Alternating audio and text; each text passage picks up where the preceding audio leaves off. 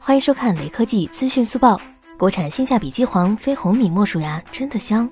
Redmi K 三十 Pro 在本月也要开卖了。有网友在 Redmi 产品总监王腾微博下留言：“三千能否买 Redmi K 三十 Pro？” 王腾回复：“再存点儿。”由此看来，Redmi K 三十 Pro 起售价超过三千元应该没有什么悬念了。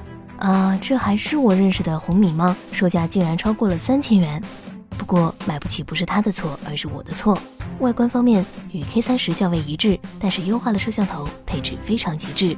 最后扫码关注雷科技公众号有福利，关注并回复一亿像素即可获得红包，手快有，手慢无哦。